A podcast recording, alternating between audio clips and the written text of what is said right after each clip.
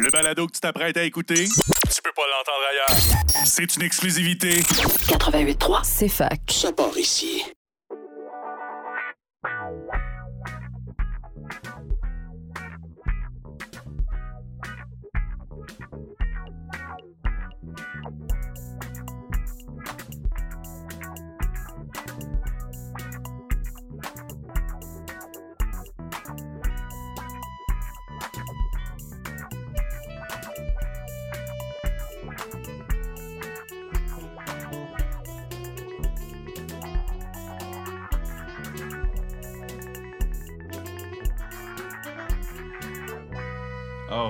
Bonsoir, bienvenue à ce 23e épisode de La Tête à Papineau, le podcast Bistro Brain. Déjà 23 épisodes, un événement bien spécial cette fois-ci parce qu'on a la présence d'un vétéran de Bistro Brain, Charlie Batig, à ma gauche. Je suis très content de t'avoir Allô tout le monde. Bah oui, moi aussi, je suis content de revenir. Ça fait un petit bout maintenant.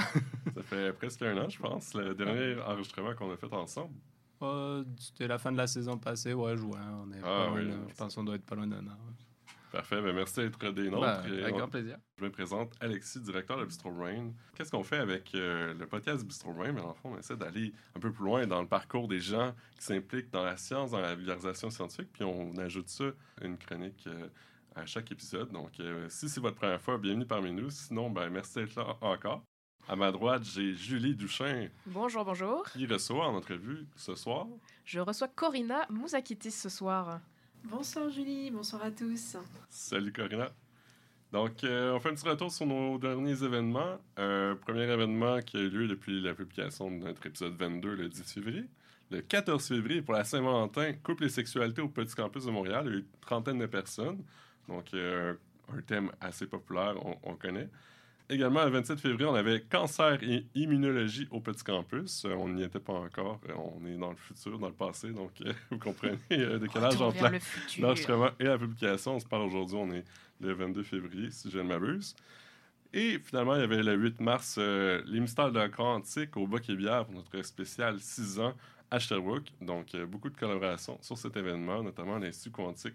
Et ben, on fait un petit résumé. Aujourd'hui, on va avoir, comme vous avez pu le comprendre, Karina comme invité à l'entrevue. Puis, euh, je vais lancer le micro pow, à Charlie pour sa Yes. chronique sur les assurances. Yes, exactement. On va voir euh, à soir si vous savez un peu comment ça marche vos assurances, puis comment ça se passe quand vous avez un problème, etc.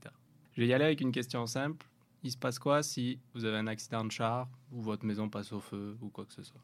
C'est quoi votre premier réflexe? Accident de voiture, moi j'aurais dû faire un constat. C'est une bonne idée. Ensuite, Je pense que je verse une petite lampe pour tous les objets à valeur émotionnelle que je vais avoir ça, perdu. malheureusement, dans je vous le souhaite pas hein, que ça arrive ces événements-là, mais ça, c'est des choses qui peuvent arriver. Ok, une autre idée? Après, on va dire le constat, c'était la bonne première. euh, On appelle notre assurance. Vous appelez votre assurance. Vous savez ce qui se passe une fois que vous appelez votre assurance? Ils vont mettre des malus sur ma facture. Non, pas forcément. en Ouais. gros, votre assureur, vous l'appelez, il va mandater un expert en sinistre. Ça, c'est ma job, et puis c'est la job de, de plein d'autres mondes, là, mais c'est de ça dont je vais vous parler un peu, puis, puis de vos assurances en général. ok? Donc, quand vous appelez votre assureur, il va mandater un expert. Ça soit un expert qui est rattaché à lui, donc euh, vous appelez, je sais pas, je vous prends comme exemple Desjardins. Il y a Desjardins, ils ont des experts chez eux, ou des experts indépendants qui sont mandatés de- à part dans une firme comme moi, dont je fais partie par exemple, cabinet Derry et Barrett à Sherbrooke. Donc, ça, c'est la première étape. L'expert en sinistre, il est mandaté au dossier, il va vous appeler. OK? Première étape, va prendre contact avec vous. Qu'est-ce qui s'est passé? Pourquoi? Soyez le plus précis possible. Constat à l'amiable, c'était une bonne idée parce que constat à l'amiable en automobile, bah, ça établit qu'est-ce qui s'est passé avec précision, puis tout le monde est d'accord pour dire que c'est ça qui s'est passé. Ça, c'est la première étape. Deuxième étape, d'après vous? Essayez de donner une valeur à ce qui a été perdu. Ça, ça va être après. Deuxième étape, on va vérifier que vous soyez couvert. Il faut savoir qu'un contrat d'assurance, évidemment, il y a des choses qui sont couvertes, il y a des choses qui ne le sont pas. Un contrat d'assurance, ça pourrait couvrir littéralement tout ce qui peut se passer dans votre maison, puis tout ce qui peut se passer dans votre char, mais ça, vous le paieriez 10 000 dollars par année, par exemple. Donc, il y a un contrat très précis. Puis au Québec, on a l'avantage que tous les contrats d'assurance, ou quasiment tous les contrats d'assurance, ils sont rédigés en langage commun. Il n'y a plus de langage juridique. N'importe qui qui lit le français est capable de lire un contrat d'assurance. Donc vous, vous êtes capable de lire vous les avez disponibles sur euh, tous vos euh, portails euh, de vos assureurs, etc. Là, ils sont accessibles à tout le monde. C'est les mêmes pour tous les assureurs, surtout en automobile, c'est pas mal les mêmes pour tout le monde. Ça, vous pouvez y accéder, donc vous pouvez voir qu'est-ce qui est couvert, qu'est-ce qui n'est pas couvert. OK? Donc ça, c'est la deuxième étape de, de, de l'expert en sinistre. Déterminer qu'est-ce qui est couvert. Est-ce que votre sinistre, est couvert, est-ce qu'il ne l'est pas? Ça, faut bien. On a souvent cette image que l'expert, il est absolument du côté de l'assureur, puis il va tout faire pour pas payer. Ok, ça c'est pas vrai. D'accord? L'expert, il est vraiment Ah là non, pour non, aider l'assureur. côté de ton employeur, Charles? Non, moi je suis, moi je fais partie d'un cabinet indépendant. vrai, Mon vrai. employeur c'est le cabinet, c'est pas l'assureur. J'ai aucun, nous on n'a aucun bonus, malus, à que ça soit assuré ou pas. Nous on est vraiment là pour aider les assurés. Puis les- les- il va aussi vous dire, bah, c'est quoi les prochaines étapes, ok?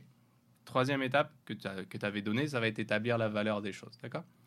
Euh, C'est sûr que euh, le principe même de l'assurance, c'est de vous remettre dans le même état financier où vous étiez avant le sinistre, d'accord? Je prends un exemple tout bête, mais euh, votre maison passe au feu, comme je vous ai dit, je ne vous le souhaite pas. Vous avez une télévision qui a 10 ans qui est détruite. Vous êtes d'accord que si l'assureur il vous rembourse une télé neuve, il ne vous remet pas exactement dans le même état où vous étiez parce que vous, vous aviez une télé qui avait 10 ans? Donc cette télé, on va lui donner une certaine valeur qui dépend à peu près de la durée de vie des objets. Bon, une télévision, on est à peu près sur 10 ans de durée de vie, donc elle vaudra peut-être pas grand-chose sur la fin de sa vie, mais vous comprenez l'idée. Donc ça va se faire comme ça. Ok, c'est pareil pour une voiture, c'est pareil pour tous vos meubles, c'est pareil pour votre bâtiment si vous êtes propriétaire, c'est pareil pour absolument tout, toutes les choses qui peuvent être assurées en fait. C'est possible d'être remboursé sur quelque chose à neuf, mais vous avez des compléments d'assurance pour ça. Puis vous allez me dire ça va à l'encontre du principe indemnitaire puisque je vais me retrouver avec une télé neuve alors que j'avais une télé de 10 ans. Oui, mais vous avez payé pour ça. Donc ça compense ici à peu près, euh, à peu près le, le- le problème, on va dire. Ok? Mhm. ça, vous avez le droit de ne pas être d'accord avec le montant qui est donné. Premier droit. Euh, si jamais vous n'êtes pas d'accord avec ce montant-là, vous pouvez en discuter avec votre expert, évidemment. On est tous ouverts à discussion. Il n'y a, pas de- problème avec ça.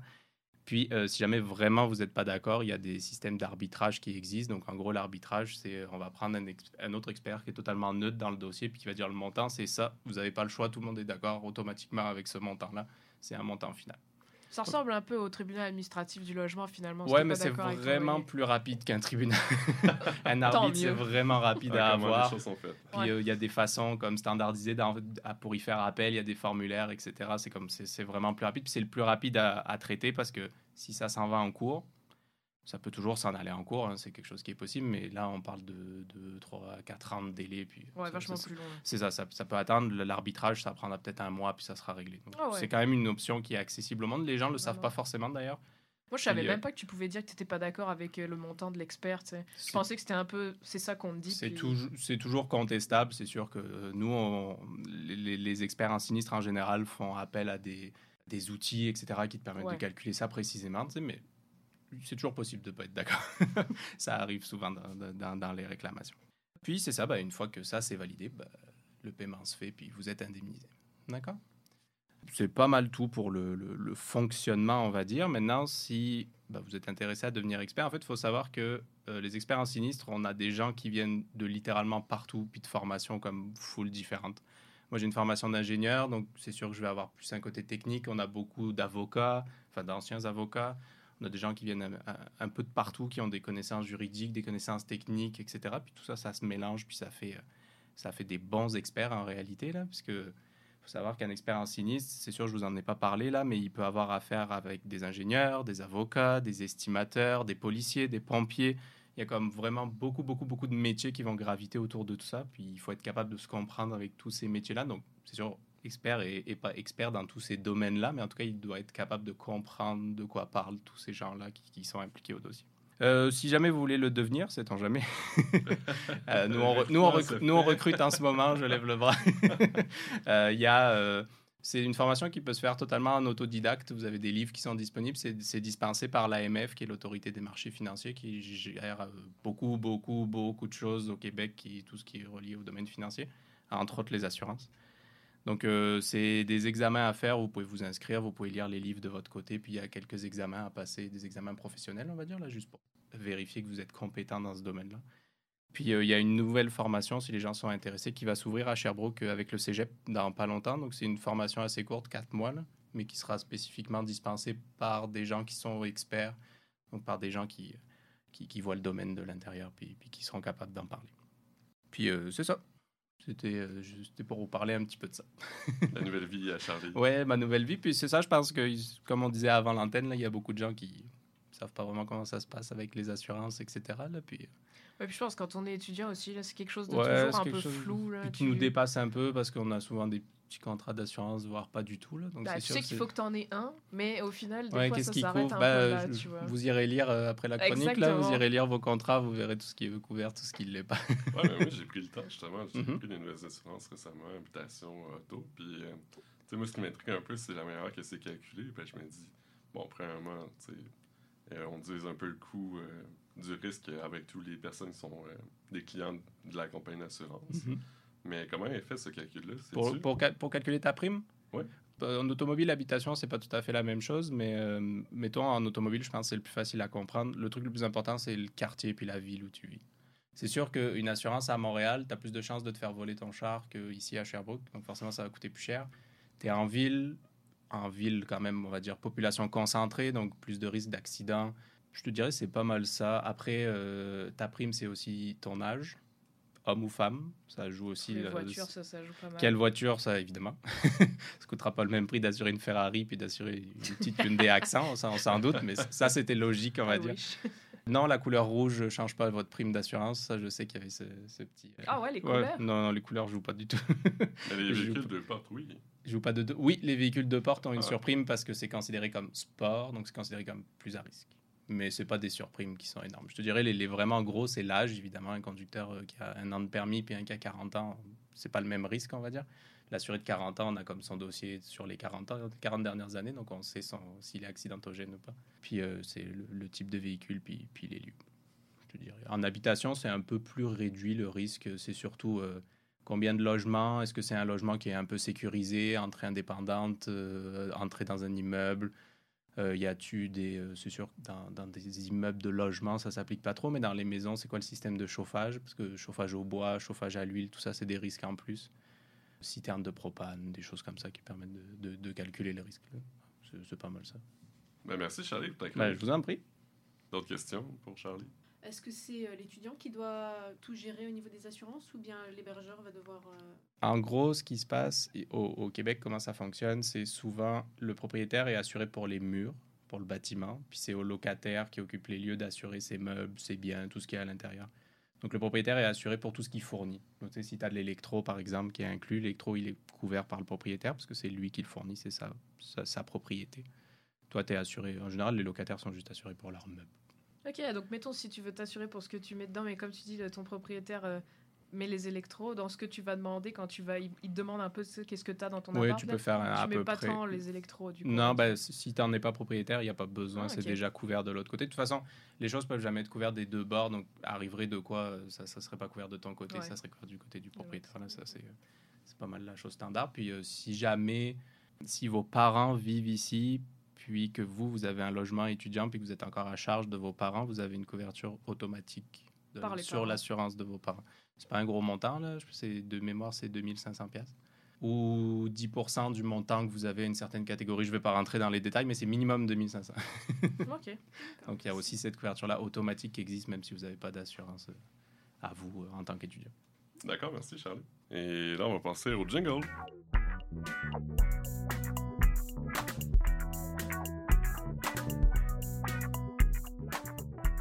Alors, euh, on est de retour et maintenant, ben, je laisse la parole à notre camarade Julie qui va faire une entrevue avec Corinna. À vous la parole. Merci beaucoup Alexis, merci beaucoup Charlie pour cette super chronique et bonjour Corinna. Bonjour Julie. Donc aujourd'hui on reçoit Corinna Mouzakitis qui est étudiante au doctorat euh, en biologie cellulaire à l'université de Sherbrooke. Euh, Corinna, est-ce que tu peux d'abord nous parler peut-être un peu de toi puis nous présenter bah, qui tu es? Eh bien, je suis euh, à la base étudiante française. Après avoir obtenu mon euh, diplôme du baccalauréat euh, en France en sciences, euh, j'ai voulu continuer dans le parcours de la recherche, notamment de la recherche en biologie. Et je me suis donc inscrite à la faculté pour une licence de sciences de la vie et de la santé. Au bout de la troisième année de licence, on nous a demandé de choisir des parcours de spécialisation. Il y avait plusieurs options, comme par exemple se spécialiser en neurologie, en biologie cellulaire. Et euh, cette année-là, exceptionnellement, ils ont réouvert en fait un vieux parcours, un parcours qu'ils avaient fermé, qui était la bioinformatique. Ils nous ont effectivement donné des arguments assez intéressants pour moi, je trouve, notamment le fait de ne plus avoir à travailler sur les benches, entre autres. Et c'est ce qui m'a attiré pour essayer justement ce parcours. au bout de la, de, l'année de, de la dernière année de licence, après avoir obtenu mon diplôme de baccalauréat de trois ans de licence, j'ai voulu voir concrètement quels seraient les usages de ce diplôme? Parce que en France, il faut savoir que contrairement ici au Québec, il n'y a pas de stages qui sont inclus dans le parcours universitaire. Mais grâce à l'aide de mes profs, j'ai réussi à obtenir un stage pour euh, l'été pour pouvoir justement avoir une première expérience du monde de la recherche en tant que bioinformaticienne. Et ça m'avait beaucoup plu. J'ai donc poursuivi mes études dans le cadre d'un master en bioinformatique à l'université. Et lors de la première année, malheureusement, il y a eu euh, le problème de la Covid qui a coupé court à mon stage. Mais les quelques mois que j'ai passés justement au laboratoire étaient très intéressants. Et c'est notamment au cours de ma deuxième année de master où j'ai trouvé un projet extrêmement intéressant qui m'avait beaucoup plu. C'est ce qui m'a encouragé à poursuivre une thèse en bioinformatique. En cherchant sur le net, j'ai trouvé une thèse qui m'intéressait, qui se trouvait au Canada, ici à Sherbrooke, au sein du laboratoire du docteur Marilyn Labrie, sur un projet qui portait sur une analyse à visée plus clinique. Et c'était, ça m'a beaucoup interpellée parce que jusqu'à présent, j'avais fait notamment de la recherche fondamentale. J'ai donc postulé et été acceptée ici. Super, mais c'est super intéressant. C'est sûr que la bioinformatique, tu vois, je suis étonnée qu'ils aient fermé le parcours puis qu'ils l'aient réouvert. Parce que moi, je pensais que c'était quelque chose de relativement nouveau, mais tu vois, tu me donnes un peu tort. Et, euh, et justement, peut-être dans la bioinformatique, qu'est-ce qui t'a vraiment plu? Est-ce que ton ton day-to-day, mettons, est-ce que ton, ton quotidien, c'est pas rébarbatif un peu d'être tout le temps devant l'ordinateur? Moi, en tant que biologiste qui fait beaucoup de bench, justement, euh, j'ai un peu cette impression-là. Est-ce que je me méprends ça dépend de ce que tu vas faire, euh, oui et non, parce qu'il y a effectivement des opérations répétitives, on va dire. Le but de la bioinformatique, ça va être justement d'automatiser ces opérations pour que ce soit l'ordinateur en fait qui fasse les répétitions à ta place.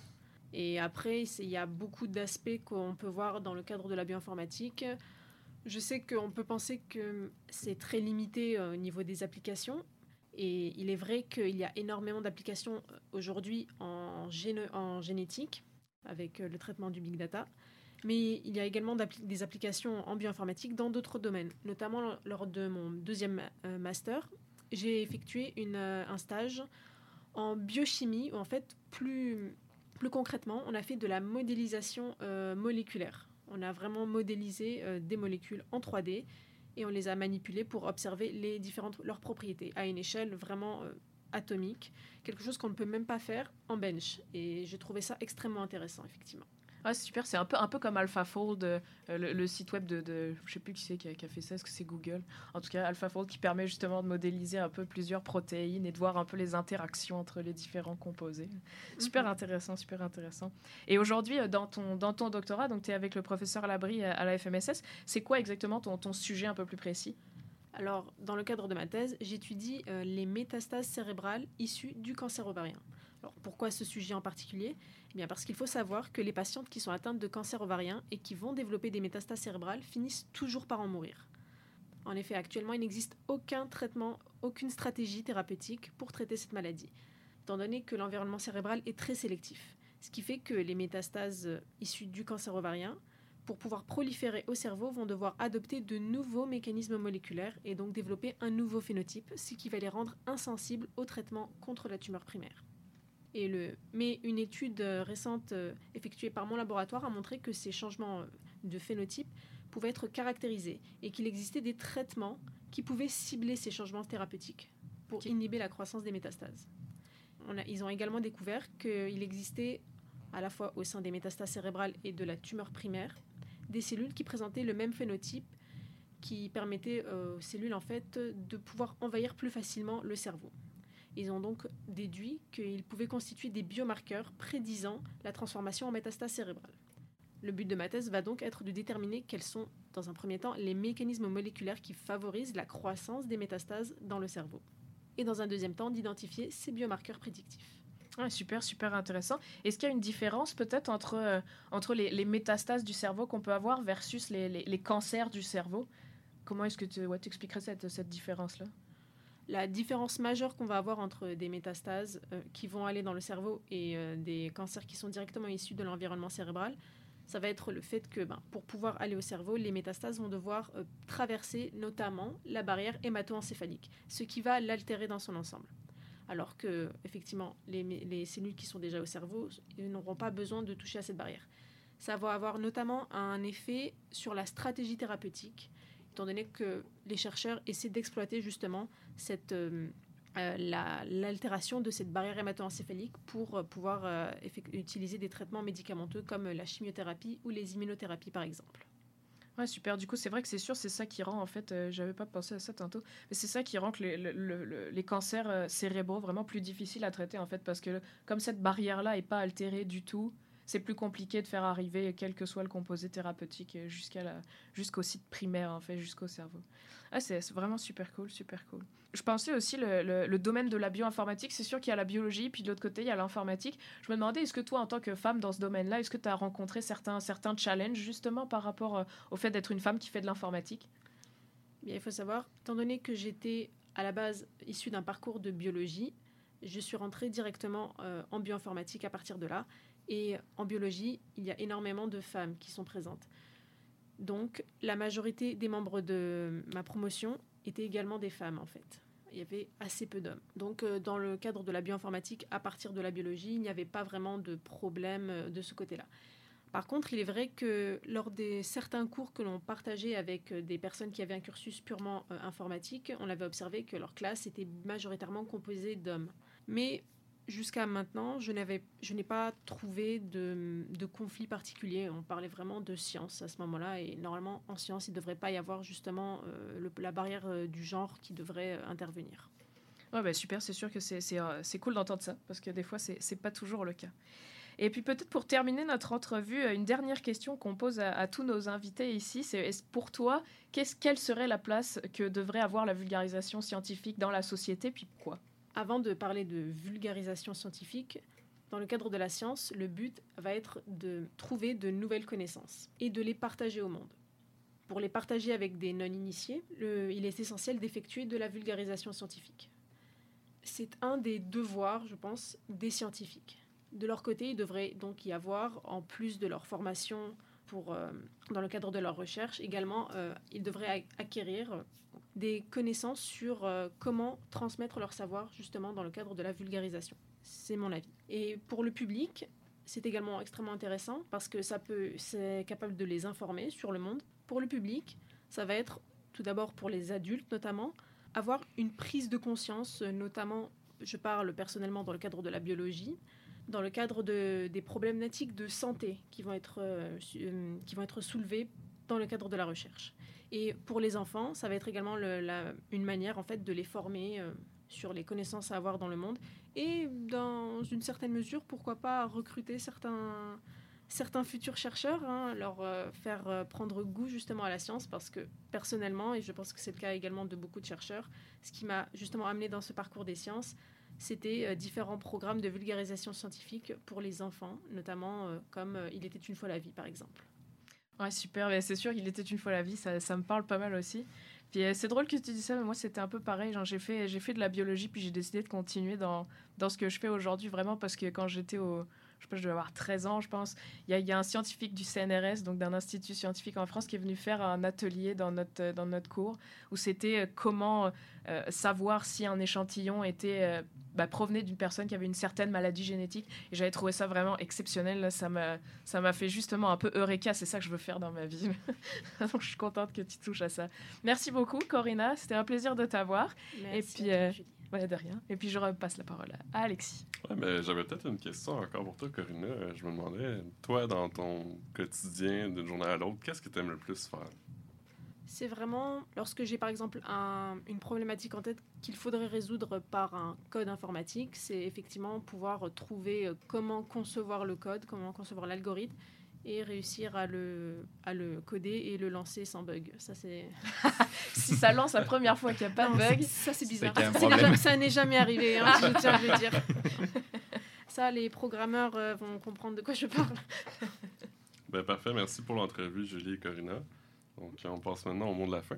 Merci euh, à vous, chers euh, auditoires. Euh, encore une fois, on ne vous voit pas, mais on sait que vous nous entendez. Donc, euh, on peut peut-être faire un parallèle avec la dernière chronique de Ma- Mon Emmanuel sur la synesthésie. Les sens se croisent. Euh, merci à l'équipe euh, de ce soir, Julie, Charlie, un revenant, si on peut l'appeler. Et Corinna pour euh, l'entrevue.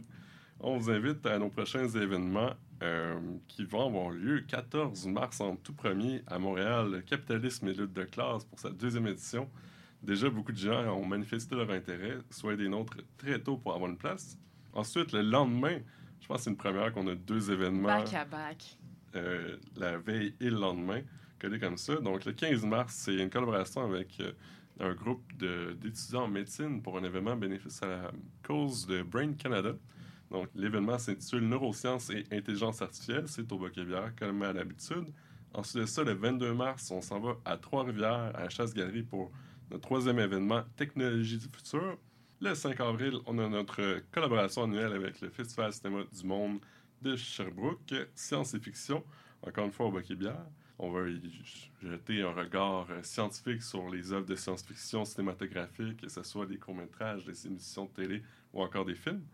Et le 12 avril, on a notre événement Environnement au Boquet-Bière. Donc, euh, merci euh, d'être là depuis euh, le début. On a eu notre record en février, le 8 février, avec Sexualité, 137 personnes. Donc, il y a vraiment... Distrobrain a atteint des nouveaux sommets.